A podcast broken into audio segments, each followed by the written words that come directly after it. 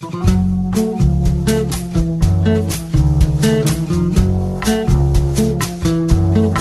comienza Nuevos Vientos en el Campo. Hola, hola, hola, hola. ¿Cómo les va, mis amigos? ¿Cómo andan? ¿Bien?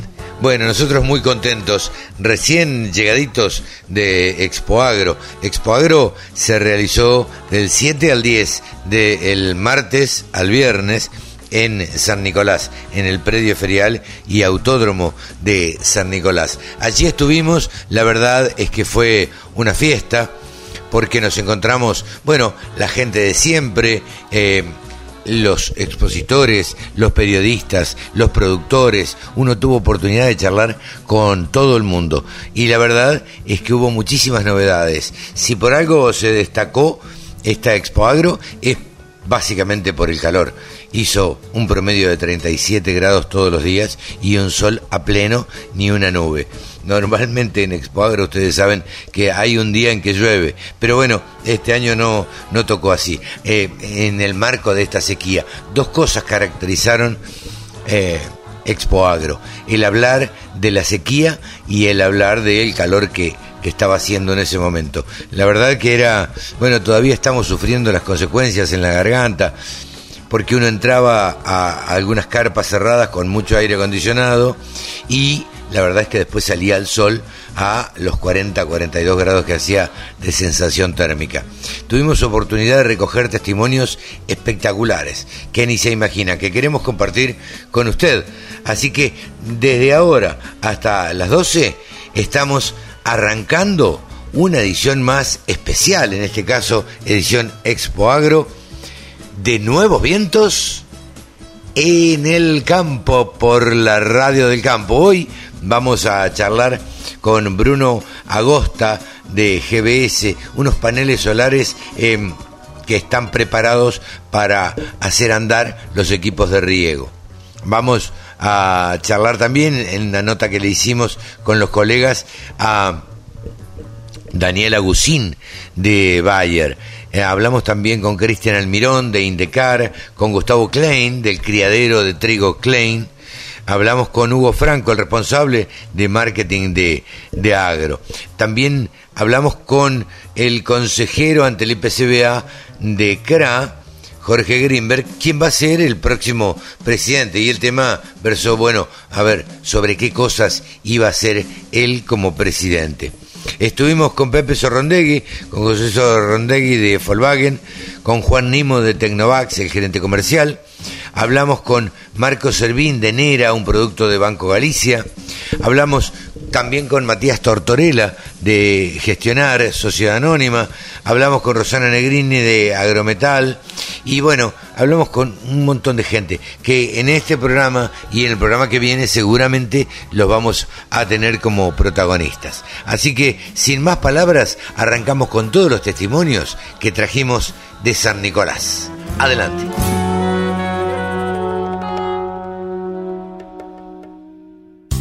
La radio del campo.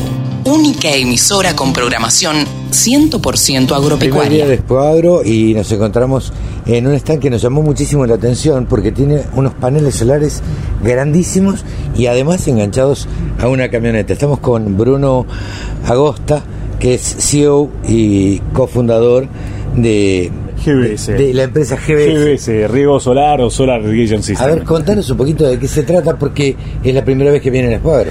Eh, sí, el, digamos, el año pasado estuvimos, pero el lanzamiento comercial, digamos, va, va a suceder durante esta Expo Agro. Eh, y así como efectivamente decís, Carlos, el, la- el stand es muy llamativo porque tiene todo un sistema, tiene un equipo GBS puesto acá que estamos desplegando y mostrando, eh, que tiene la particularidad de poder ser una usina de generación solar móvil. A ver, eh, una usina de generación solar móvil. ¿Por qué debería ser móvil cuando nosotros normalmente lo que conocemos es van puestos los paneles arriba del techo o están fijos en un determinado lugar? ¿Por qué a ustedes eh, se les ocurre hacer estos paneles móviles? ¿Cuál es la, la- la utilidad principal? Eh, el principal punto es que los equipos de riego son móviles. Entonces, eh, digamos, el productor que está acostumbrado a regar sabe que un valor, un activo del equipo de riego es que lo puede mover sea durante la campaña para distintas o incluso durante distintos campos o, o si, si, opera en campos alquilados eh, eventualmente poderlo mover. Entonces cuando pensamos este producto un poco siempre nosotros contamos lo pensamos desde el campo y para el campo. Entonces en ese pensarlo desde el campo no, nos dimos cuenta que una de las grandes virtudes que tenía que tener era ok pues, se produce produce la energía solar necesaria para regar pero hagámoslo móvil para que justamente pueda acompañar el movimiento del equipo de riego.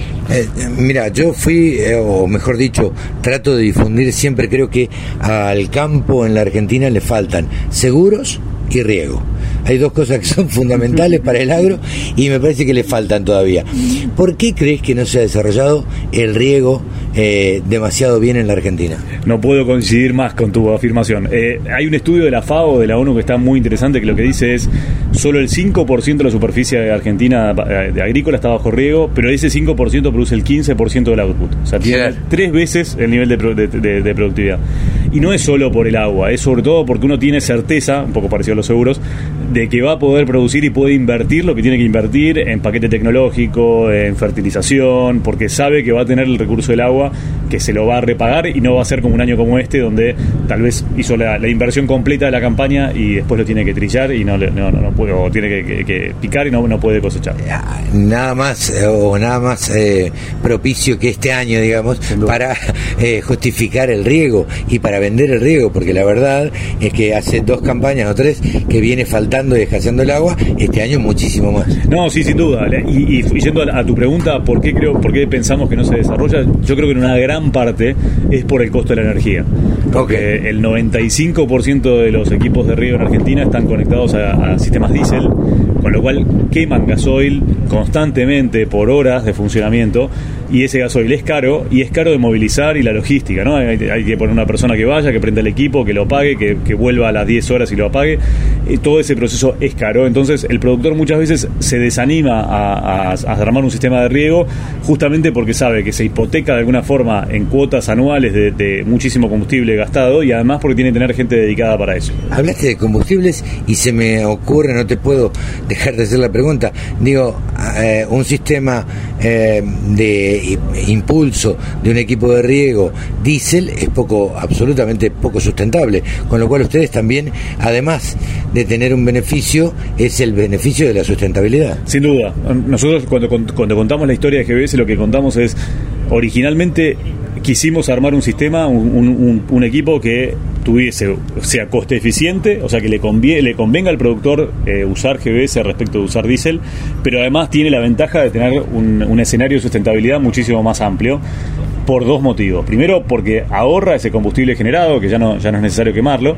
Y segundo, porque además permite estrategias agronómicas muchísimo más eh, eh, sustentables con el medio ambiente, incluso pensando, por ejemplo, en programas de secuestro de carbono, eh, que, venimos trabajando en varios en varias líneas de investigación, donde se pueden se, pueden regar incluso cultivos que tengan una finalidad específica de, secuestro de carbono. Bruno, tampoco te puedo dejar de, de preguntar en algo en lo cual se fija muchísimo el productor agropecuario, que son los costos. Digo, eh, ¿esto es un sistema muy caro? Este sistema, eh, acá durante Expo Agro lo estamos vendiendo a 250 mil dólares. Eh, es, un, es un sistema que, digamos, con, con el financiamiento adecuado. ¿Y qué alimenta? Alimenta un sistema, digamos, la, entre 60 y 80 hectáreas de equipos de, equipos pivot, ¿no? Normalmente equipos pivot es, es, el equipo diseñado para, digamos, la provincia de Buenos Aires.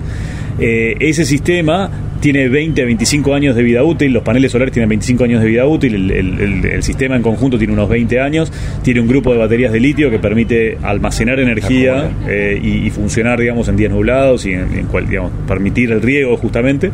Eh, pero acá la clave es el financiamiento. Eh, acá durante Expo Agro estamos ofreciendo líneas de financiamiento de Banco Provincia en pesos a 5 años, estamos ofreciendo líneas del vice, con lo cual hay acá la clave es lograr para cada cliente o potencial cliente una línea de financiamiento que le permita amortizar la inversión, eh, sea que tiene equipos diésel y los quiere equipos de riego con diésel y los quiere transformar en, eh, con energía renovable, o sea productores que están interesados en el riego y que puede ser que la baja de costo de la energía le permita hacer la inversión. Pero no ustedes lo tienen pensado para riego por, porque son movibles, digamos, lo tienen pensado para riego. Ahora, si yo quiero invertir 250 mil dólares y ponerlo para que me alimente eh, un casco de una estancia, por ejemplo. ¿Esto es posible? Es posible. Eh, en general, lo que sucede es que el, sistema está pensado. Nosotros, cuando, cuando pensamos GBS, fuimos al problema más complejo de resolver, que es el problema de riego, porque el problema de riego es un problema aislado, de mucha potencia y demás.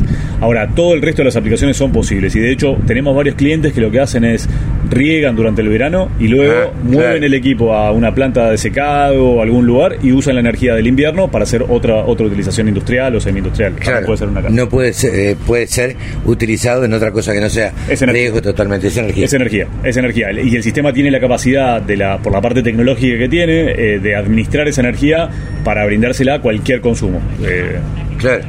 Bruno, eh, felicitaciones por este emprendimiento. La verdad que es novedoso y creo que va a causar sensación acá en, en Expo Agro. Eh, creo que los productores por ahí están un poco reticentes a, invertir, pero cuando vean cómo se repaga esto, me parece que ahí es donde le van a encontrar la vuelta. Sin duda. Eh, a, ver, estar en Expo Agro nos, nos permite llegar a estos productores que tienen que, que para que conozcan la tecnología, como decíamos antes, años como este, con la falta de agua, creo que lo que muestra es que hay que buscar soluciones innovadoras para pensar la producción agropecuaria en los próximos años, eh, porque el, régimen de lluvias va a ser, está siendo cada vez más variable, con lo cual eh, pensar que, podemos tener soluciones tecnológicas que permitan que, tener seguridad sobre la, sobre la producción, creo que es el, es el próximo camino. Y creo que como también como, como campo argentino nos tenemos que sentir orgullosos. Esto GBS es un producto que nació del campo argentino y hoy se exporta a nivel global. Tenemos un acuerdo que firmamos con AES, que es una empresa de energía norteamericana, y nos está llevando a posicionar el equipo en varios lugares de Latinoamérica y ya estamos incluso hablando con clientes en Asia, en Centroamérica, eh, que puede realmente hacer que la diferencia del campo argentino, una vez más, porque no es el primer ejemplo, se exporte a nivel global. Muchísimas gracias, Bruno. Por favor, gracias a ustedes. Agricultura, ganadería, semillas, razas, precios, tecnología. Toda la información en la radiodelcampo.com. Cristian Almirón es el gerente comercial de Indecar, una empresa relativamente nueva que está acá en Hispagro. ¿Cómo te va, Cristian? ¿Qué tal? Buenas tardes. Buenos días, perdón. Sí, eh, relativamente nueva desde el punto de vista comercial y en la, en la expansión. La empresa tiene más de 15 años eh, y se ha especializado todos estos años en el desarrollo de productos. Es una empresa de maquinaria agrícola, no es una empresa, no es una fábrica solamente de sembradoras, sino que eh, nosotros desarrollamos todos nuestros productos, diseñamos, desarrollamos e implementamos en todo lo que es el sistema de drill para siembra. Eh, entonces tenemos máquinas que van desde 5 metros hasta 18 metros de ancho de trabajo, eh, con mucha tecnología embarcada, fertilizadoras neumáticas. Eh, yo lo que estaba viendo, perdóname, es una un amplio portfolio de, de, maquinaria, porque hay sembradoras, hay pulverizadoras, hay tolvas. Exacto. o sea, lo que nosotros buscamos es brindarle al cliente final en un principio y al distribuidor, por supuesto también, es una oferta de producto tal que pueda con Indecar, digamos, cubrir buena parte de las necesidades en siembra y en fertilización del cliente final. Eh, entendemos que lo, complejo que es para un distribuidor, desde la modalidad que nosotros trabajamos, tener muchos proveedores para distintos productos, eh, con diferentes políticas, con diferentes formas de trabajo, con diferentes gente. Entonces, nosotros tenemos la posibilidad de resolver buena parte en absoluto la siembra y la fertilización con una sola marca, con nosotros en este caso. ¿Están situados en dónde? Nosotros estamos en la ruta 7 en Carmen de Areco, provincia de Buenos Aires. ¿Y, se mueven con distribuidores? ¿Cuántos tienen en el país? Bueno, en el tema de distribuidores, nosotros tenemos a, la fecha 10 distribuidores. Estamos justamente, digamos, uno de los desafíos por lo cual me sumo al, proyecto tiene que ver con esto, que es con el desarrollo de la capilaridad comercial desarrollo de distribuidores y el desarrollo comercial de la, de la marca. Estamos creciendo mucho en distribuidores, Argentina eh, tiene mucho potencial, nosotros tenemos la posibilidad de dar respuesta con el equipamiento, digamos, a, todas las necesidades de los productores y estamos en pleno trabajo de expansión territorial. Eh, Cristian, ¿cómo ves esta Expo 2023 en función de, bueno, eh, de la cantidad de gente, de las expectativas, los que ya han charlado ustedes con los, con los potenciales clientes? Bueno, en, cuanto a la feria, eh, nada, ¿qué decir? Más allá de la sequía, más allá de la sequía, sí. En cuanto a la feria, yo lo que veo es que vinimos todos los fabricantes apostando en un año que viene complicado. Desde el segundo semestre del año pasado a la fecha eh, venimos con condiciones climáticas complejas, con, tasas eh, no tan convenientes. Bueno, ahora sí, ahora durante la expo tenemos buenas cosas para ofrecer. El, potencial cliente eh, y los ánimos no, están del todo, del, todo bien, digamos, porque a nivel general, a nivel país, los rendimientos están bastante ajustados de, lo que se viene viendo de la campaña. Eh, los rendimientos y la política no ayudan en Claro, pero a pesar de eso, eh, o sea, los clientes y los productores, los contratistas, no, no, ya, ya le han perdido el miedo a eso. Tenemos, se han formado una se han acostumbrado, se les ha hecho un Sí, se ha hecho un callo en eso. Eh, y a todos nos pasa el mismo, nosotros como fabricantes, a todos se nos ha hecho un callo, entonces no es tan fácil eh, desanimarnos. y el productor, yo siempre digo, lo único que sabe hacer es producir, con lo cual produce, produce. Sí, aparte es un, es un tema eh, de, de, pasiones, es un tema de que le gusta lo que hacen, eh, y son eh, cada vez más profesionales, me refiero a, hoy el equipamiento tiene mucha tecnología embarcada, hoy las redes, el último tiempo, la nueva generación que está haciendo parte ya de, haciéndose cargo de los equipos de, contratistas, de sus padres y, y demás, ya vienen con mucho conocimiento porque hoy te da la posibilidad de llegar a mucha gente de forma directa a través de las redes. Entonces nos ha pasado que gente que no nos conocía nos vio por redes y hoy se acerca al stand y conocen de la máquina más que, más que nosotros, porque se van metiendo y hay gente que, que son apasionados. No, y me parece que a ustedes, los fabricantes, eh, esta nueva generación que tiene hoy, yo siempre digo entre 28 y 35 años o 40, es lo que les exige a ustedes también.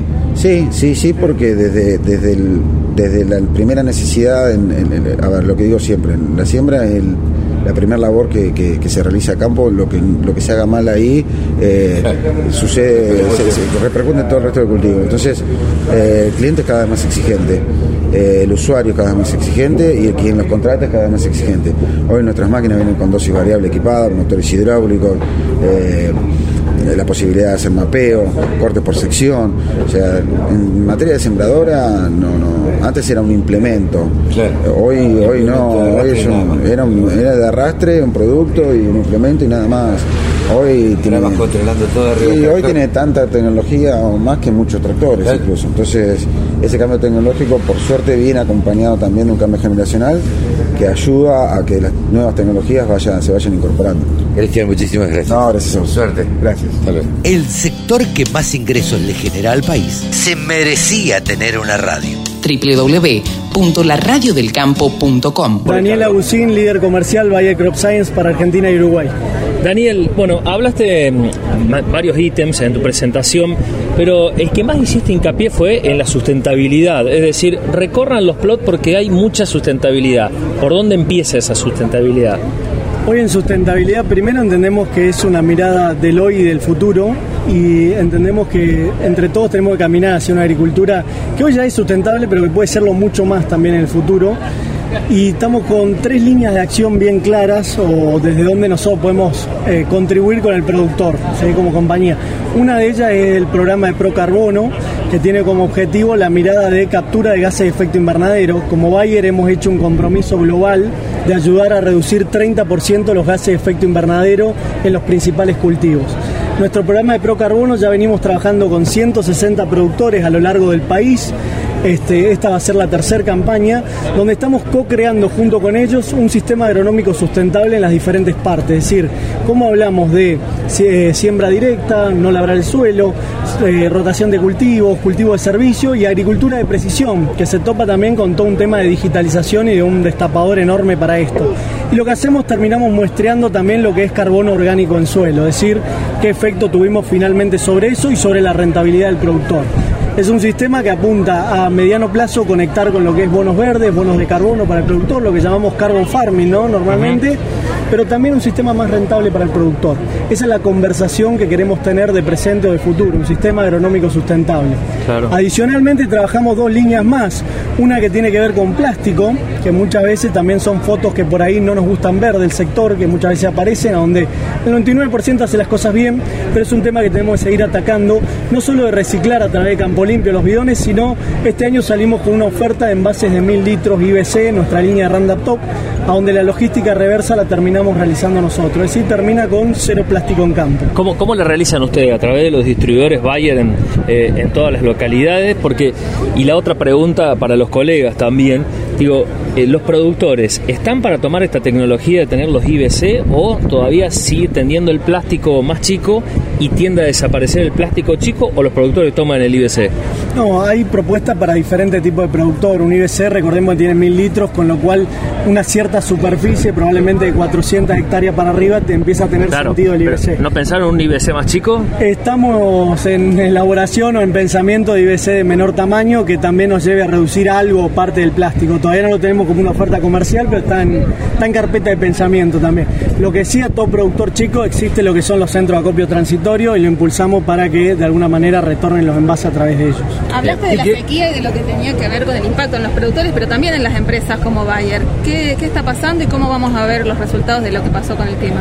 No, parte de la sequía también nos afecta como industria semillera, ¿no? A toda la industria, no solo Bayer. Vamos a tener una oferta en maíz mucho más ajustada con la demanda también. Esto no quiere decir que falte, sino que si uno quiere elegir un híbrido, un calibre o algo, y lo tiene que hacer también de manera temprana para poder acceder a lo que uno realmente quiere. Pero hemos pasado otras campañas de este tipo. La industria en general también está afectada por eso en la semilla y obviamente pone alguna presión también sobre todo nuestros costos de producción en semillas. ¿Cómo está la tecnología justamente al servicio de lo que ya vemos en tres campañas, que es la sequía? ¿Cómo va variando? Claramente eso mencionaba hoy que en todo nuestro portafolio de Cal hemos ido reconvirtiendo todos los híbridos, hemos tenido ya una penetración de lo que es, por ejemplo, la, doble protección de insectos, más del 70% del portafolio, que eso para un maíz tardío, la dificultad de manejo de insectos bárbaro. Y adicionalmente lo que hemos ido es renovando todos los germoplasmas. Tenemos 8 híbridos hoy en nuestro portafolio de Cal, donde el 60, más del 60% tienen menos de tres campañas en el mercado. Y son germoplasmas superadores de los anteriores, es decir, cada vez la tecnología en producto también va ayudando al productor con campañas cada vez más difíciles. Daniel, eh, en casi todo el stand hay varios eslogan. Uno es transformando digitalmente el agro. ¿De qué manera lo está haciendo Monsanto? Bayer de alguna manera lo que hacemos es a través de nuestra plataforma de Fieldview, que hoy ya está presente en más de 12 millones de hectáreas, es decir, casi un 30% de la agricultura, hemos trabajado muy fuertemente, acá viene la parte importante, somos compatibles con más del 80% de toda la maquinaria de siembra, cosecha, pulverización, para que el productor pueda realmente capturar todos los datos dentro de un mismo sistema, pueda tomar las mejores decisiones, eso nos lleva muchas veces a producir más con menos recursos, sea en un barbecho, sea en over the top, o aprovechando también la conjunción, como hoy mencionaba, de productos más paquete de datos. Es decir, el programa Bayer Valora nos lleva por un camino donde empezamos a tener todos los datos que tenemos internamente como compañía de un producto, cómo lo volcamos a los datos que el productor tiene de su propio loto y hacemos el mejor de los mundos para el aprovechamiento máximo. Y nos lleva también a desafiarnos nuevo modelo de negocio, cómo de alguna forma podemos compartir parte del riesgo si hay que caminar en una mayor densidad en una agricultura de precisión. Este tema te pregunto, una, una anécdota, ¿no? El, el caso de la prescripción con la cara de Messi. ¿Les disparó a ustedes, por ejemplo, mayor tipo, mayor nivel de consultas o de adopción de la tecnología FieldView? Siempre es una, es una muy linda y espontánea propaganda por parte de productores. La verdad estamos en medio del mundial. Me encantó ver las caras de Messi por todos lados y en diferentes lugares. A quien no, este sí, dispara porque también acerca la tecnología a algo, a un ídolo que uno tiene muy cerca y demás. Con lo cual, todas estas analogías muchas veces lo que hacen es al que está un poco más reticente, lo mira más de lejos, lo comienza a acercar, comienza a preguntar, ¿qué pasa que mi vecino tiene la cara de Messi, yo no? Pero más allá de la cara de Messi, que es más un juego entre, entre todos, este, lo que me parece muy destacable es, es el gran habilitador, tanto para la sustentabilidad cuanto para lo que es la trazabilidad es lo que llegó para quedarse, es el futuro de la agricultura digital. Eh, ustedes, María Eugenia, producían 4 millones y medio de bolsas de maíz. Se habla de que va a haber un faltante muy grande de maíz para esta campaña. Digo, ¿cómo lo tiene resuelto Bayer o si esto es así, que lamentablemente van a faltar bolsas? No, yo no hablaría de faltante de bolsas, yo lo que diría es que vas a tener una oferta mucho más ajustada con la demanda, es decir, una industria que muchas veces a un productor le gusta elegir el híbrido, el calibre específico, demás, y cuando uno quiere elegir todo eso, lo que tiene es un sobreinventario bastante holgado para que eso se pueda realizar. Lo que vamos a ver es una campaña con inventarios más justos, con una oferta más ajustada a la demanda. No estamos exentos de la sequía como industria semillera, no solo Bayer, este, somos parte productor desde otra forma, de otra manera también. Pero no hablaría de faltantes, sino que hablaría de una oferta mucho más justa con la demanda. El sector que más ingresos le genera al país se merecía tener una radio. www.laradiodelcampo.com Gustavo Klein en el criadero de Klein, muy conocido, el más conocido, eh, trigo que rinde, dicen. Nos estuvimos en los 100 años, estuvimos festejando y celebrando con ellos, acompañándolos, y ahora nos encontramos acá con un día de muchísimo calor. Eh, ¿Cómo estás? ¿Cómo te va? ¿Bien? Bien, muy bien. Participando de una nueva Expo Agro, este, un poco más calurosa que las habituales, pero con bastante gente, más que la que por ahí nosotros esperábamos que una concurrencia que a pesar de- del año este, creo que la gente eh, sigue interesada en las cosas que hace la, la- la agricultura, la- los fabricantes de máquinas y vienen a ver de cualquier manera porque tienen la expectativa de que en algún momento va a volver a llover en la Argentina. Sin duda, estamos pasando un periodo de sequía, pero bueno, siempre que llovió paró, dice el refrán, en este caso será al revés. Siempre que hay seca, en algún momento va a llover. Este, esto pasa cada tanto. Los que trabajamos y vivimos del campo estamos acostumbrados a esto. Decime, ¿cómo ves el ánimo de los productores que ha visitado el stand? No, los productores están interesados, están interesados en sembrar, yo creo que tienen una gran expectativa en cuanto a, a poder sembrar trigo si es que les llueve. O sea, el condicionamiento es, es la lluvia hoy. Pero necesitan sembrar trigo porque la próxima caja la tienen en diciembre Sí, sí. y en ese, eh, en ese sentido necesitan hacerlo. Nosotros notamos interés, pero está claro que eh, va a depender de la lluvia. O sea, yo creo que a nosotros, los, los- los productores de semilla, no nos van a sonar los teléfonos hasta que no llueva. Hasta que no llueva, claro. Eh, ¿Qué crees que, que, piensa el productor agropecuario, más allá de que está pensando que llueva pronto, eh, respecto de la situación general de- del país? Digamos, hay un- se nota como que los productores no ven reglas claras y no quieren, además de que tienen un clima adverso, no quieren jugarse demasiado. No, yo creo que evidentemente encaran una campaña mucho más de financiados que en las anteriores. Ignoro cuál es el estado, la situación económica de cada uno. Este, y eh, está claro que hay un, disconformismo general por el manejo que se está haciendo de todo el, este, la economía desde el punto de vista de, de la actividad, de nuestra actividad, ¿no es cierto? Pero creo que simultáneamente también estamos en un año electoral y, y todo el mundo tiene esperanzas de que así como espera que llueva también en algún momento la política sepa dar respuestas este, a, a- a la- la- digamos a las soluciones que tiene la Argentina hoy que son complejas que yo creo que de cualquier manera hoy se lo decía a alguien que nos pasó a visitar esto ya no es un problema de este gobierno este- esta sequía trasciende a este Sí, claro. gobierno este, y, y la- y le deja también un presente griego a lo que vienen después Sin duda. pero bueno, yo creo que el productor, el productor lo único que sabe hacer es esto. Yo siempre lo digo, mira, el, el productor lo único que sabe hacer es producir. Entonces, si le quitas esa posibilidad eh, o le mermás los ingresos, bueno, ahí es donde se... Está claro que la carga tributaria hoy en Argentina es, es altísima. Sí, claro. este, Pero lo es para ustedes, lo es para el productor chico, el mediano, el grande, para todos. Lo es para la sociedad argentina en su conjunto, este, entonces lo, lo es para todo, y, eh, pero eso no, no tiene solución inmediata. En No, claro. la, la- la solución inmediata es que cambie el clima. Sí. Eh, yo creo que por primera vez en la Argentina, eh, el- digamos, en su conjunto la sociedad se va a dar cuenta de lo que el campo representa, Sí, claro. lamentablemente se va a dar cuenta de lo que el campo representa, Sí, por la falta. por la falta. Por y porque falta de evidentemente vienen, vienen meses duros. Claro, van a venir meses duros. Eh, ¿Con qué novedades viene Klein en esta oportunidad a, a? Venimos a presentar tres materiales nuevos que ya venían siendo investigados cuando festejamos los 100 años, en aquel momento que yo decía estamos en carrera y estamos- Recordemos que para aquellos que no saben, perdón Gustavo, eh, que una investigación de una semilla tarda muchísimo tiempo. No es que de un día para otro tarda, lleva años. Y esta- estos son materiales que son tres materiales que presentamos este año que están en proceso de selección desde hace arrancamos con esto hace 8 o 9 años. O sea, venían ya siendo vistos en aquel momento o no tan vistos porque estaban dentro de lo, de lo que había pa- hace cuatro años que festejamos los 100 años.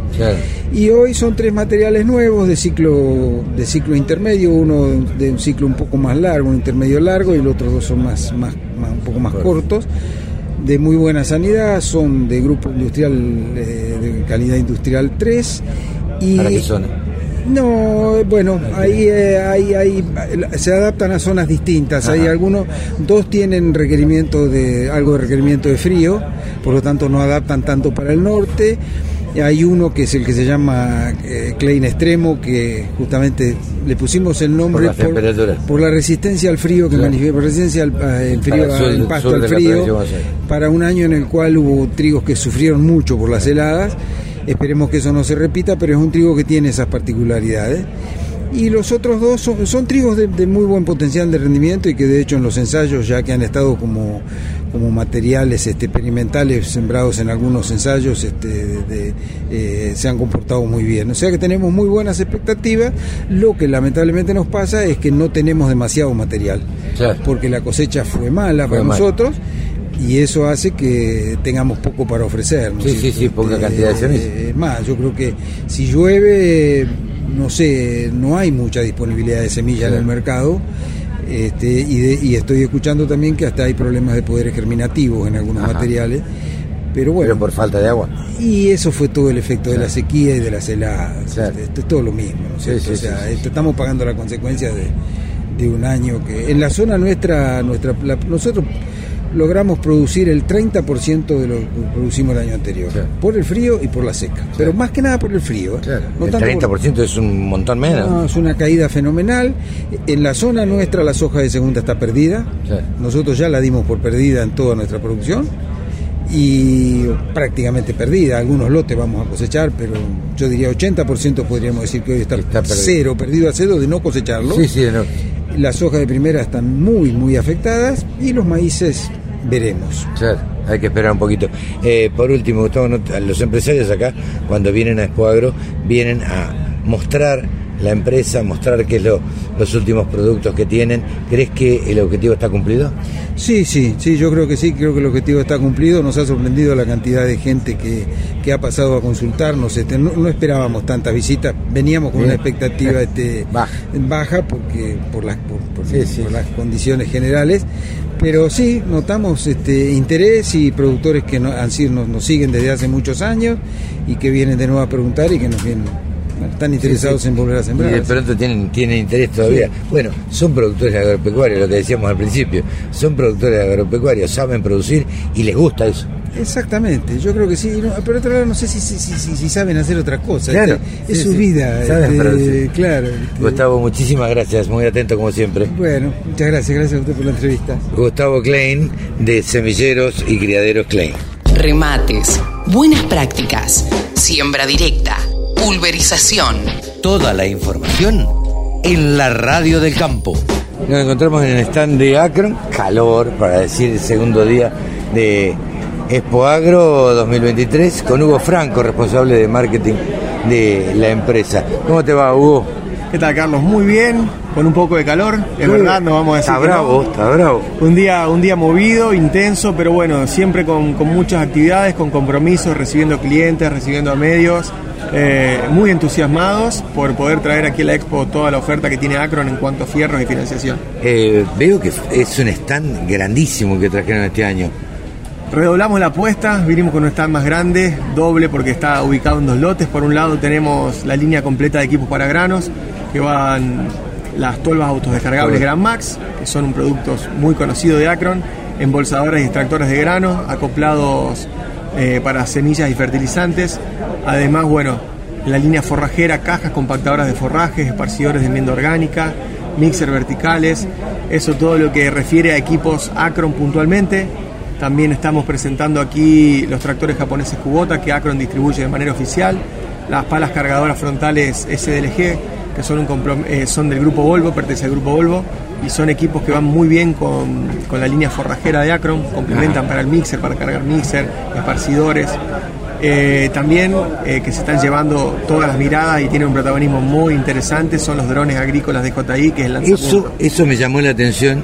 Eh, yo vengo de hace un poquito, creo que te comentaba, desde Colombia, donde están usando muchísimos drones, están atrasados 10 años en agricultura, pero están haciendo una gran utilización de drones. Contanos, contanos qué son esos drones que están eh, promocionando ustedes.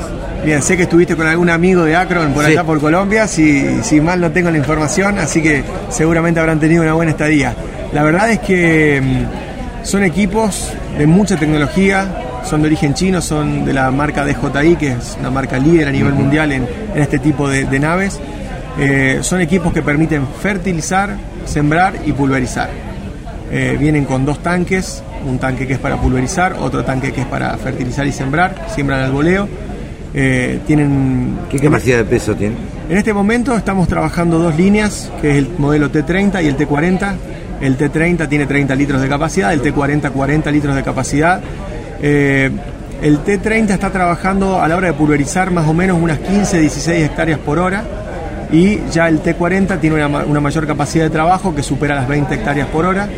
Eh, son equipos que tienen tres baterías que te permiten trabajar en ciclo, mientras una trabaja, las otras dos se, Se cargan. cargan. Entonces el equipo nunca deja de trabajar. Tienen muchísimos beneficios, por ejemplo, la posibilidad de acceder a un lote que no está, no está fácil, tiene un terreno complicado, trabajar en pendiente, eh, bueno, trabajar obviamente con, con una menor cantidad de gente, porque lo puede operar una sola persona. Eh, Creo que tiene que ver con la parte sustentable, Hugo, también, porque digo, no se está haciendo utilización, eh, por lo menos emitiendo gases, ¿no? Totalmente. Además de eso, eh, la optimización a la hora de la aplicación del producto. Es muy certero, muy eficiente, se produce mucho menos desperdicio. La verdad es que, tal cual vos decías, en países vecinos, aquí mismo en Sudamérica, hace años ya que vienen trabajando y se están desarrollando con mucha fuerza. Y bueno, vimos el potencial para que, para que aquí en Argentina pase lo mismo y estamos trabajando fuertemente para eso. Amplísima la, la gama de productos que, que han traído, sorprende cuando uno llega al stand porque no termina nunca. Eh, así que felicitaciones por esto, ¿no? Bueno, muchas gracias. Y como decíamos, no solamente es vender un equipo, ofrecerlo, sino que también desde Akron lo que necesitamos es tener financiación, Claro. ofrecer buena financiación para eso. Ah, mira, ya que sacaste el tema, ¿qué, ¿qué financiación le están ofreciendo al productor? Bueno, en esta oportunidad aquí en Expo Agro estamos presentando eh, una, una financiación muy especial que es con canje cereal a través de Click Granos. Click Granos es una empresa más de Acron eh, que se orienta a todo lo que es negocios a través del canje cereal, tanto disponible como futuro. Ajá. En este caso, el canje cereal futuro está con posición a soja mayo 2025. Ah, mira. Es una, una oferta súper importante con un plazo bastante beneficioso para los productores. Además de esto, también tenemos 18 valores en lo que es la línea de tolvas, 15 valores en el resto de los implementos. Así que creo que son ofertas muy tentadoras, muy provechosas para los productores y los invitamos a que se contacten y nos consulten. Bien, no me cabe duda que va a ser así porque eh, ustedes están presentando una oferta bastante amplia de productos para el agro y desde ya te deseamos la mayor de la suerte. Bueno, muchísimas gracias a ustedes por, por acompañarnos. Sabemos que son días bravos para recorrer la muestra, pero es muy importante y día para bravo nosotros. para venir a mol- molestarte a vos también, No, pero bueno. para nada, para nada. La verdad es que estamos muy contentos de que nos visiten. A veces lo hacemos esperar un poco, pero, pero la verdad que para nosotros es súper importante que ustedes nos acompañen. Muchísimas gracias. Hugo Franco, responsable de marketing de Akron, aquí en los micrófonos de la radio del campo. El campo es el motor del país. Prende ese motor. Prendete a la radio del campo. recta final y la posibilidad en un 99,99% que asumas la presidencia del instituto. Bueno, el día miércoles 29 eh, es la asamblea de- del instituto y por esas cosas que tiene la ley y la, y la rotación de las entidades del campo que forman parte del consejo le, le corresponde a CRA, le toca a CRA y como yo estoy como consejero de CRA titular, eh, voy a tener el, el grandísimo honor, la alegría y el compromiso de asumir como presidente del instituto. Evidentemente todos esperamos ideas que se sumen a las que ya están. Desde ya que ideas nuevas va a haber, eh, todavía no, no, no te puedo no te puedo este, expresar todas, hemos estado charlando, esto es muy nuevo, date cuenta que el instituto está trabajando, eh, ya estuvo en Woolfood con 10 empresas, ahora está en, en Japón. Y bueno, estamos, estuvimos trabajando también en el presupuesto, estuvimos trabajando en muchas cosas. Eh, y bueno, la posibilidad de cosas nuevas están. Yo estoy comprometido fundamentalmente en, dar un vuelco también al, al mercado interno eh, y ya saben ustedes que el mercado interno es el 75% de lo que consume el país y tenemos un 25% de exportación. Sobre la exportación vamos a trabajar fuertemente en tratar de abrir más mercados. Más mercados fundamentalmente en el Asia, que son, como veía hoy, la posibilidad que tuve de charlar con gente de Emiratos y gente de, de Arabia Saudita, eh, muy comprometidos en, en hacer negocios con Argentina, en hacer negocios con, con la carne sustentable que tiene Argentina. Y, y bueno, y desde el mercado interno eh, todo lo que sea eh, dar la mayor seguridad de higiene, de sustentabilidad también a la carne que consumimos todos los argentinos. La primera acción eh, importante bajo tu gestión va a ser la CIAL de China. La, la primera es la CIAL de China, que es en, en mayo, y bueno, veremos. Eh, ya hay 26, 26, 27 empresas, va a ser un stand de 1100 metros, el stand más grande que, que pueda haber hecho el, instituto. Y, y bueno, eh, ustedes saben, China recién, hace poco abrió las puertas que tenía cerradas para adentro y para afuera, tal es así que había muchos chinos en, en Dubái. Y bueno, eh, trataremos de, de ver qué posibilidad hay de que la, la CIAL China sea lo más exitoso posible. Porque, bueno, eh, dentro de ese compromiso también está, y lo planteó el Instituto para este año, eh, lo que tiene que ver la educación en cuanto a la cadena de la ganadería, pero además estos encuentros que ya fueron un éxito con los jóvenes. Tenemos dos, vamos a tener dos este, acciones.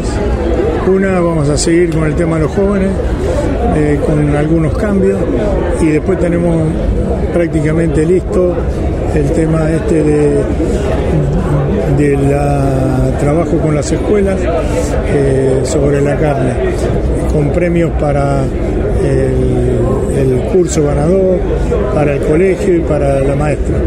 Así que esto creo que ya está, te diría, lo tenemos casi, casi listo para alargarlo ya en abril o eso y creo que también va a ser un éxito porque va a abarcar todas las escuelas del, del país.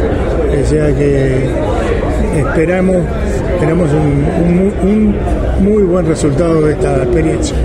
Porque, a ver, te pregunto, ¿cuáles son las primeras medidas que debiera tomar el gobierno para eh, incentivar la exportación de carne y para que, bueno, eh, no se sigan con estas políticas que se han eh, tomado hasta ahora? Yo creo que no tenemos que ser muy inteligentes para dar para darnos cuenta que las retenciones de la carne no sirven, los cupos no sirven, los cortes que no se pueden exportar no sirven. Yo creo que lo mejor es la libertad de, de poder exportar eh, todo lo que uno más pueda. Eh, asimismo, asimismo no hay que ser muy inteligente sino copiar a Uruguay. Uruguay exporta y los cortes premium, aquel que quiera comprarlo lo tendrá que pagar un poquito más, los cortes del parrillero valen menos y bueno, y, tener libertad para, para hacer negocios. Eh, ustedes fíjense que Argentina en el año 2006 se cerraron las exportaciones de un día para otro y el mercado interno absorbió 60, 65 kilos de carne. Esto no tiene que volver a pasar. Eh, los compromisos de Argentina tienen que ser cumplidos y tenemos que, tener un, eh, sistema de, comercio este, cumplible en todas sus este, en todas sus partes. Porque finalmente, bueno, en cuanto a las jornadas a campo que están esperadas son los productores, si ya hay fecha y dónde sería la región. No tenemos fecha, eh, esto se va a decidir una vez pasada la, asamblea, pero buscaremos lugares distintos. Eh, a veces se hace difícil encontrar campo porque la gente es como que tiene vergüenza de demostrar eh, lo que tiene. Muchas veces le decimos que no, que, es este, al contrario, es difundir eh, para que otros productores copien lo que hacen, si bien no pueden copiar todo, que copien lo que está a su alcance. Así que sí, las jornadas de campo van a seguir, eh, si las podemos modificar para mejor lo modificaremos, pero, pero eso sí, yo creo que este último año se había puesto complicado conseguir campos, pero, pero bueno, al final los pudimos hacer. Gracias, Jorge. La radio del campo. Única emisora con programación 100% agropecuaria. Si uno habla de Volkswagen, dice Pepe Sorrondegui. Pepe Sorrondegui es un clásico de Volkswagen, lo conoce todo el mundo. ¿Cómo estás, Pepe? Hola, bueno, muchas gracias siempre por acompañarnos en estos eventos. Bien, acá contentos en, esta expo tan relevante para el campo, ¿no? Eh, la radio del campo siempre está presente en todas las actividades relacionadas con el, con el agro. Eh, ¿Qué trajeron? ¿Traen alguna novedad o vienen con lo mismo y con algún eh, producto renovado? No, justamente otra vez con un stand de 2.400 metros cuadrados, con 22 autos exhibidos y dentro de esta, dentro de lo que es producto, además con camiones, ¿no? También, también queda vinculado con, lo agroindustrial y demás. Este, también con, con tres novedades te diría. El, el Vento GLI, que todavía no, si bien se presentó, se adelantó un poco la información, no, no, no, empezó a comercializarse este, en los concesionarios oficiales. Este, la nueva Tiguan All Space, que también seguramente está así, este, ya facturemos este mes y empiece a, a verse en las calles de Argentina el mes que viene. Y una versión Modelier 2023 del Taos, también muy exitoso. La verdad, estamos súper contentos con, con Taos, un auto producido en Pacheco con 600 millones de dólares de inversión y demás, que el año pasado hemos casi patentado 8.000, casi 9.000 unidades. Este, en enero hemos liderado el segmento eh, top 10, digamos, en el, en el, y siendo un auto, digamos, de un valor relativo alto, ¿no? Este, y por supuesto Amarok, ¿no? Que... Bueno, ese caballito de batalla, y sobre todo acá en el campo. Bueno, eh, mira, mira qué bueno, digamos, que ya digamos que, digamos, nosotros somos como nuevos, digamos, más allá que hace 10 años que tenemos, que tenemos Amarok, y viene de un año muy exitoso ¿no? Con, con 30% del segmento en el que participa. O sea, una de cada tres Amarok que se eh, patentaron el año pasado en la Argentina, en 2022, fue un Amarok, con lo cual muy contentos también con Amarok y algo también que, creemos que tiene que ver con, con, la modernidad, con la tecnología, con la creatividad, con la innovación, es el, el ID Bus, digamos, que es un poco la versión eléctrica del, de la vieja combi, digamos, ¿no? Que es la que hemos visto y la que tenemos en el corazón, que esta es muy exitosa en Europa y que nosotros, bueno, eh, cuando las condiciones se den, seguramente, este, y ojalá, digamos, podamos presentarla acá en la Argentina, con lo cual el stand, por supuesto, tiene los modelos que, que, son parte de la paleta de, oferta de la marca. Sí, lo más tradicional. Lo, lo, lo, lo normal, que estoy viendo, el Aticross, el Nibus, digamos, los autos, el Polo, digamos, los autos que normalmente tenemos, pero con estas tres novedades más el ID Bus. Increíble que el Polo siga existiendo, ¿no? Sí, no es el polo clásico, no, no, es el polo clásico. La verdad que las marcas tienen un glosario de nombres, entonces en la medida en que los autos se van produciendo y, presentando y, naciendo, bueno, uno tiene que ir agarrando esos nombres. Y polo es un nombre que si bien en la Argentina, porque nosotros produjimos el Polo Classic en Pacheco, este, tiene también una connotación emocional, Polo es el auto de entrada de gama de, de Volkswagen en Europa. y este Polo es justamente ese auto. Entonces, este que se hace ahora en Brasil, se fabrica en Brasil, pero que emula, digamos, el auto, el Polo europeo. Por eso, por eso es Polo y porque además es un nombre que, que, que connota cercanía en la Sí, claro. Argentina. Así que Si bien es, es, eh, muy temprano todavía como para evaluar, ¿cómo notas la recepción de los productores agropecuarios? No, me parece, la, la verdad que a mí me gusta entrar por la puerta más lejana al stand, así de paso lo recorro, esta feria, porque después ya no tengo tiempo de recorrerla, y la realidad que cuando uno camina por las calles y ve la maquinaria, la inversión, eh, la creatividad, la innovación, digamos, lo- eh, uno, yo me sorprendo, yo la verdad que este campo argentino tan pujante, tan vital, y, y, bueno, el motor, digamos, de, de la economía en la Argentina, realmente lo veo, lo veo positivo. Nosotros también somos vendedores de auto y tenemos siempre una mirada optimista, pero, pero la verdad que año a año me sorprende lo que es este campo argentino este, y también la buena correlación que hay entre la industria automotriz y el campo, ¿no? Bueno, el, el productor agropecuario es fierrero de por sí, le gustan las marcas, se, se hace fanático de, de una marca, uno ve a veces este, que en las tiendas de los eh, de, de las marcas de autos de, o de maquinaria agrícola también están llenos y la gente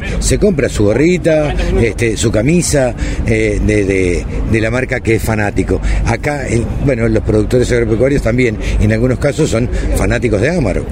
Sí, así es. Eh, pensá que lo relevante que es el valor simbólico, digamos, que tiene un auto para, para, las, para las personas, para el argentino particularmente, este, es la segunda compra más importante después de tu casa y para algunos más importante que la casa. Digamos, me prefieren tener el auto que la casa, con lo cual eh, es- estar en esta industria y, y comunicar un producto y posicionar un producto y, y- y cómo construirlo y escuchar a la gente y tratar de en consecuencia actuar detrás de eso y, y- ahí aparece Amarok que apareció arrancó acordate con un motor 2.0 biturbo este para un campo acostumbrado a una tecnología más antigua, Sí, digamos. claro. Este, de- después el resto se fue copiando, después pasamos al motor V6 este, con, con 224 caballos, después 258 caballos, el motor más, más fuerte de la categoría. Creo que eso ayudó mucho, pero bueno, eso es parte, digamos, en esto que te digo, ¿no?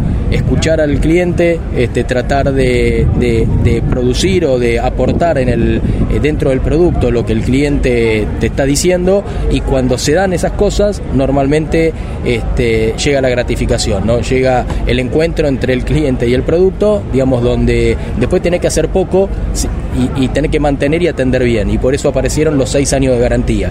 Entonces, bueno, empieza, eh, es, es como un círculo, te diría, como, como el juego de la vida, digamos, del, del auto con la persona, que, pero, pero donde se trata de escuchar mucho. Pensá que pa- para que se fabrique un auto, este, se lo tiene que planificar cuatro años antes. Entonces, este, y, y acá no sabemos en la Argentina qué va a pasar la semana que viene. digamos. Entonces, imagínate lo que es pensar en un auto de acá cuatro años. Aún así, bueno, ese es el desafío, un poco aportado por la prensa especializada, aportado por los mercados verticales como el agroindustrial, por, el, por la experiencia obviamente del productor, del fabricante de autos. Bueno, cuando se da todo eso, bueno, se dan estos milagros. José, muchísimas gracias. Gracias Muy a amable. ustedes. José Sorrondegui, gerente de ventas de Volkswagen. La información que te interesa, la música que te acompaña. www.laradiodelcampo.com ¿Por qué está aquí eh, Tecnovac? Digamos, no es frecuente verlo. No, es cierto, es la primera vez que estamos en Expo Agro. Eh, desde el año pasado, bueno, uno de los motivos es porque cumplimos 20 años, ¿no? Es un, buen motivo para, para salir a, celebrar.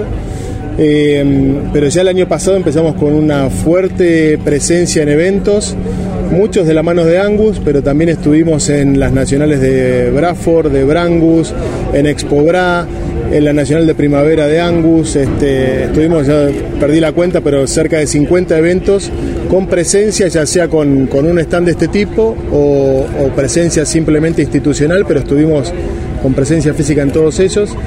Y la idea un poco este año es replicar las actividades del año pasado, incrementándolas eh, con el motivo de los festejos de los 20 años y además, en la medida que avance el año, van a ir viendo un cambio de imagen también de Tecnovax, ¿sí?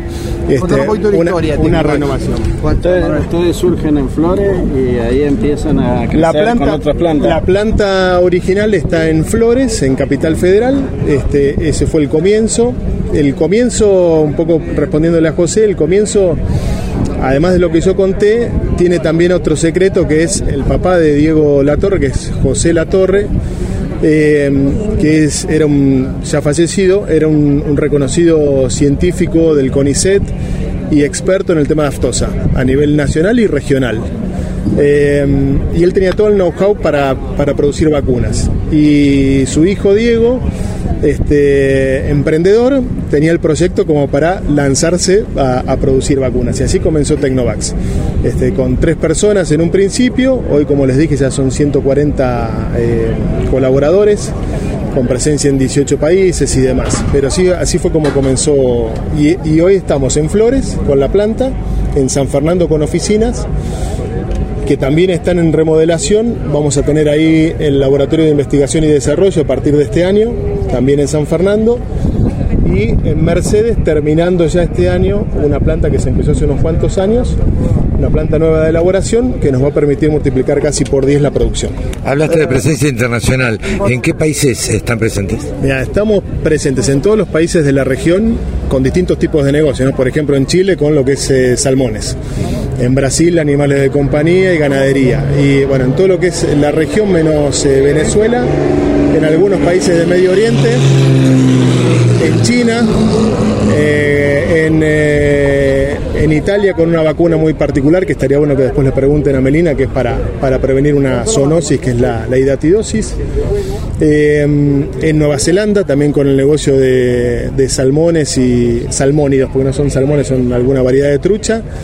Y bueno, y ahora en este momento, como les contaba también, eh, uno de los dueños de la compañía está en Bangkok tratando de, de abrir otros mercados, probablemente Rusia, algo más en China, Asia, etcétera, etcétera. ¿Cómo, ¿Cómo pesa la ganadería y cómo pesa las mascotas y los salmónidos en la facturación de Tecnovac? En, en lo que es el negocio puro de Argentina, obviamente salmones queda afuera porque es todo exportación. Hoy el 90% es ganadería y un 10% más o menos es eh, el negocio de animales de. Nosotros llamamos animales de familia. ¿eh? Tenemos que empezar a mentalizarnos por, por un poco por, por también demanda de los, de los dueños de las mascotas que quizás no es una compañía, sino que nos consideran como parte de la familia.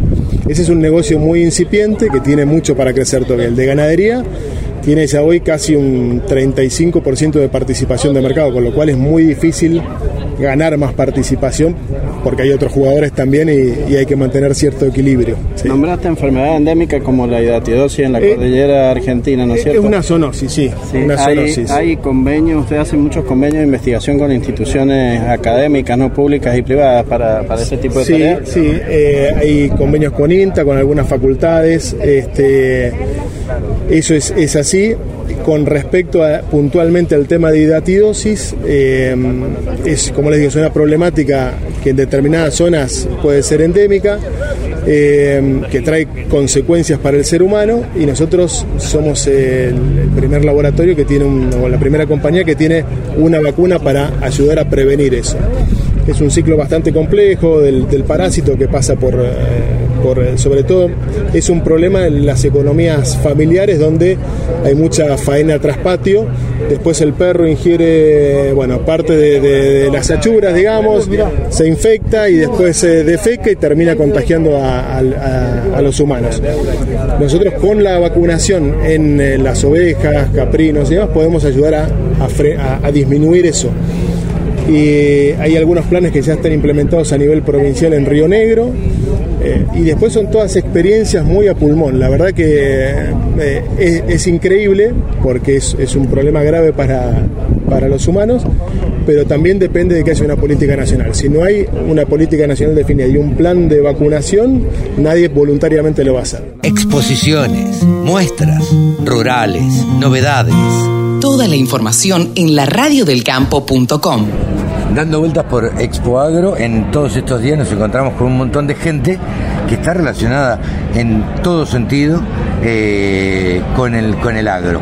Específicamente ahora nos encontramos con el presidente de Gestionar, eh, Gestión Argentina Sociedad Anónima, con Matías Tortorella. Matías, ¿cómo te va? Buenos días, gracias por estar charlando con la Radio del Campo. ¿Cómo andás? Muy bien, buenos días. Contento, con calor. Con un poco de calor, tres días o cuatro de calor intenso. Sí, sí, sí. No hablemos de la sequía que tenemos dando vuelta porque sí, es, Estamos es todos dura, pidiendo dura y que todos llueva. sí, los que vivimos en el campo, los que vivimos en la ciudad, los que viven en todos lados piden agua. Matías, contanos qué, qué es gestionar. Gestión Argentina S.A. nace en el año 2007 con el objetivo un poco de eh, ayudar y acercar al inversor tradicional y al hombre de campo. En su momento, lo primero que hicimos es estructurar productos financieros en el mercado de capitales para apoyar desde el mercado de capitales al productor agropecuario en sus siembras o en sus negocios.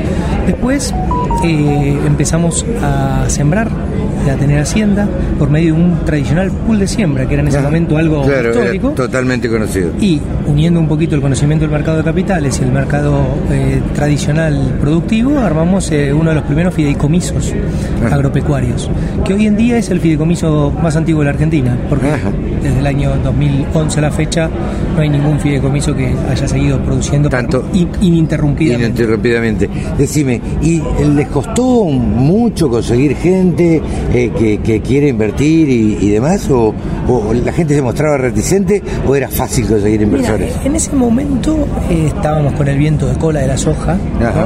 Lo difícil fue el permanecer. ¿no? Hoy tenemos más de 360 inversores, tenemos un- ya una comunidad de gestionar que nos acompaña en negocios, generalmente, y el 90% son de economía real y con eh, línea en bionegocios y eh, agricultura y ganadería.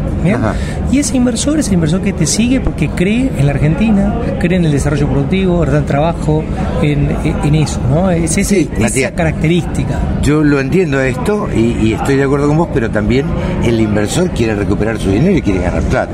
Totalmente, siempre vos nunca te, te olvides que el inversor busca renta. Pero cada vez más vamos viendo que el inversor busca renta, pero no cualquier costo.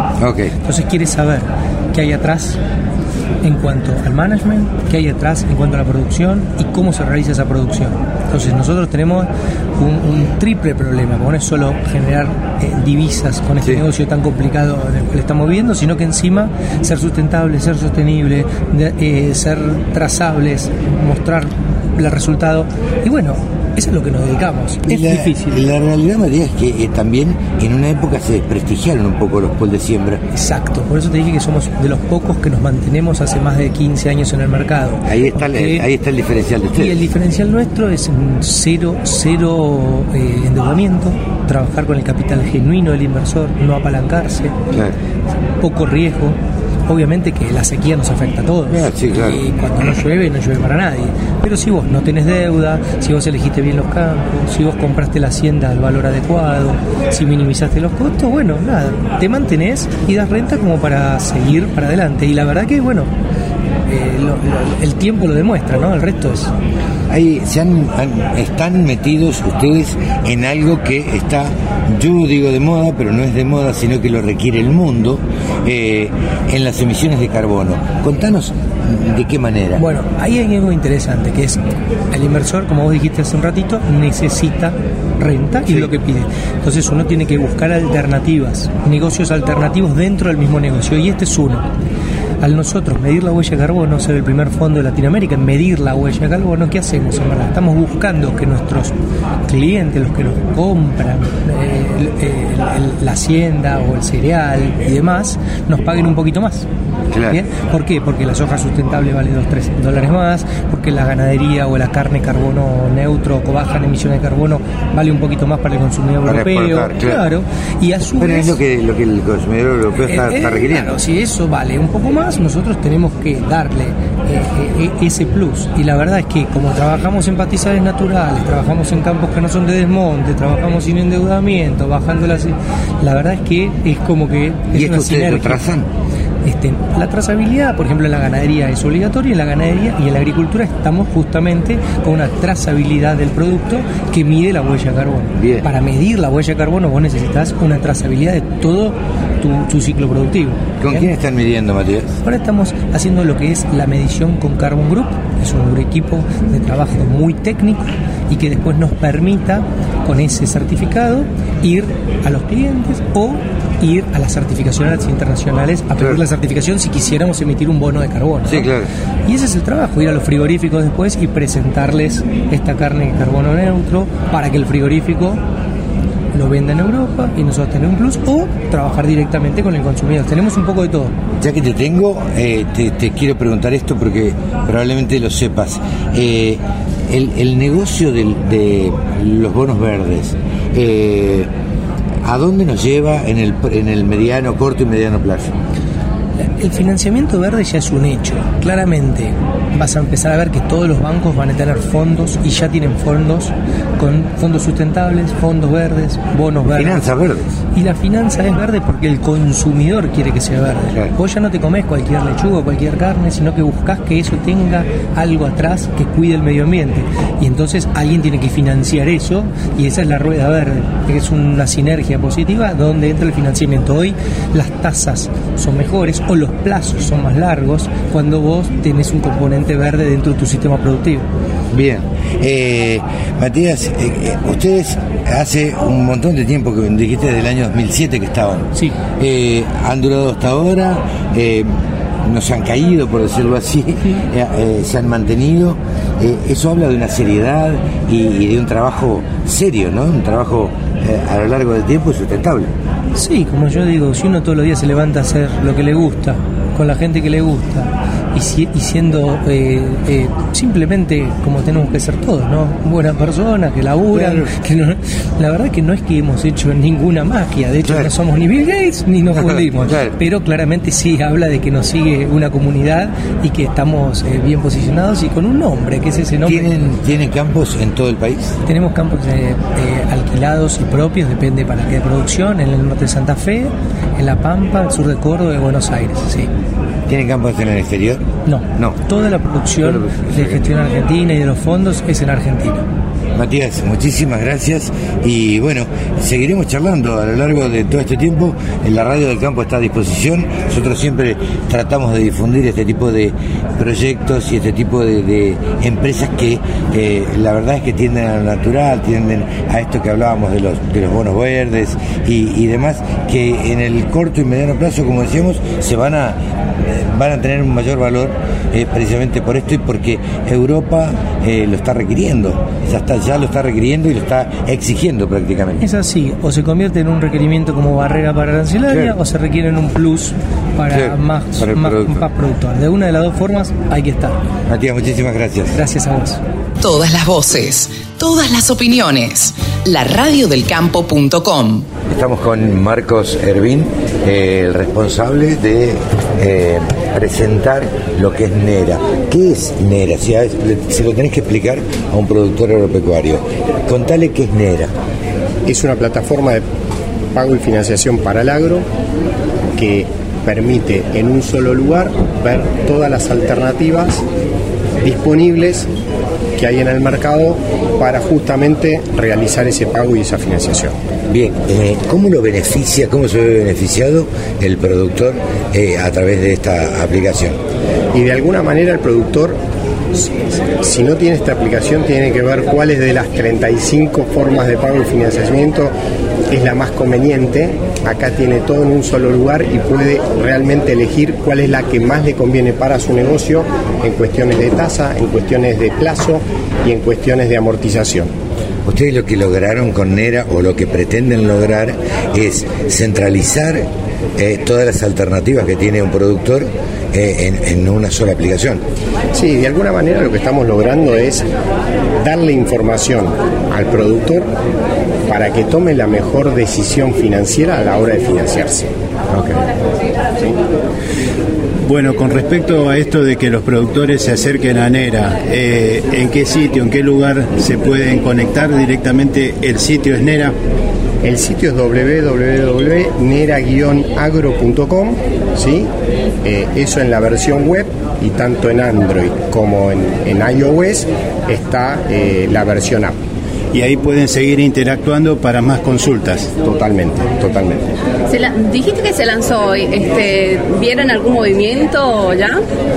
A ver, nosotros tenemos dos plataformas, una plataforma que la usan los proveedores, esa plataforma se lanzó en octubre, ¿sí? Eh, están subidos los 1.300 proveedores con los 3.500 puntos de venta y esa plataforma está operando eh, y muy bien.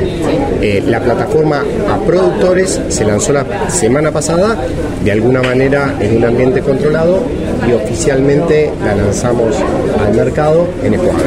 ¿Qué tiene que ver Galicia dentro de Nera?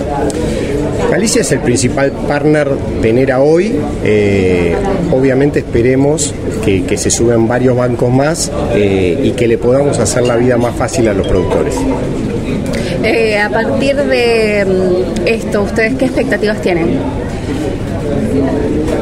La expectativa es que el, el productor pueda elegir la mejor forma de financiarse, que con información, darle información al productor para que tome mejores decisiones, que se pueda ocupar de lo que le fascina, que es la producción, y nosotros podamos de alguna manera apoyarlo en todo lo que es la gestión financiera. Eh, como periodista yo me pregunto, ¿cuál es el beneficio de Nera?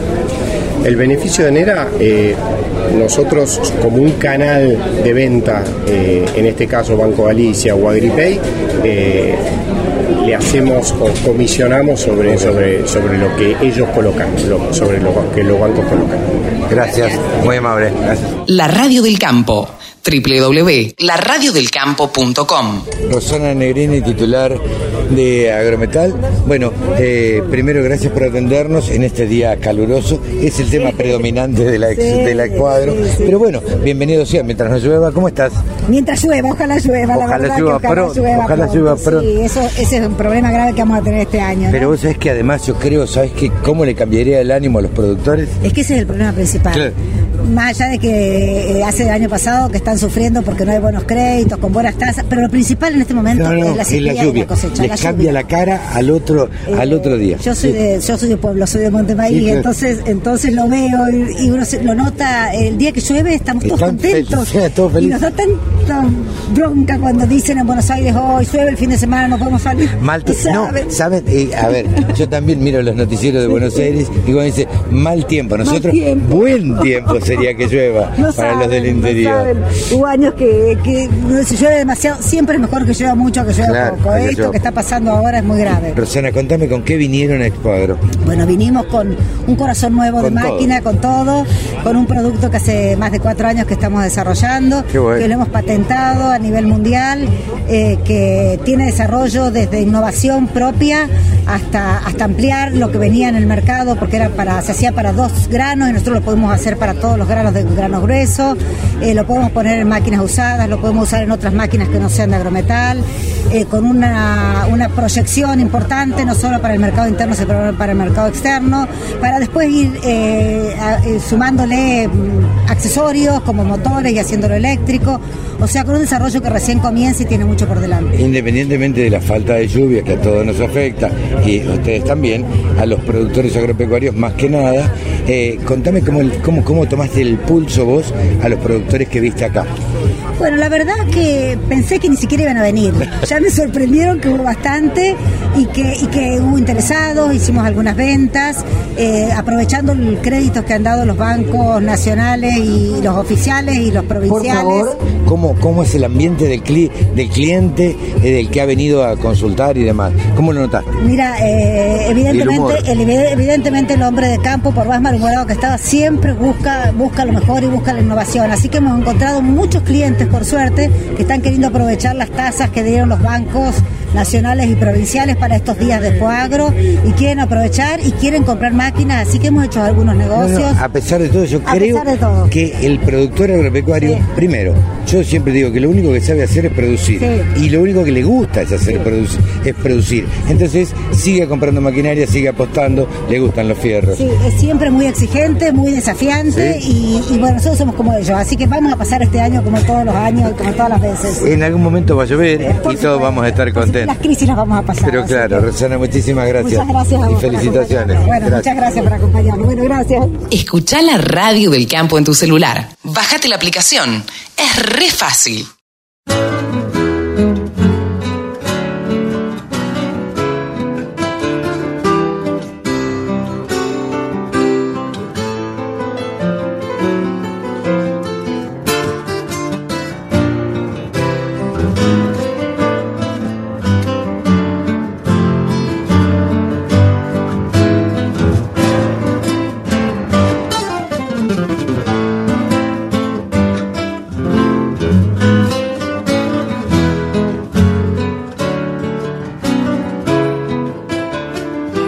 Hasta aquí hemos compartido esta edición especial Expo Agro 2023 que, bueno, la hicimos con notas que recogimos allá en San Nicolás. Eh, como les decía, fue, fueron cuatro días espectaculares, eh, lo pasamos muy bien. Como siempre, después de la pandemia, ya el año pasado se hizo presencial, pero bueno, teníamos todos, tenemos todos ganas de, juntarnos, de encontrarnos, de compartir un mate, de compartir eh, una picada, de charlar, de mirarnos a los ojos. Así que esto es lo que hemos compartido. Nos despedimos, señores, hasta la semana que viene. Chau, que lo pasen bien.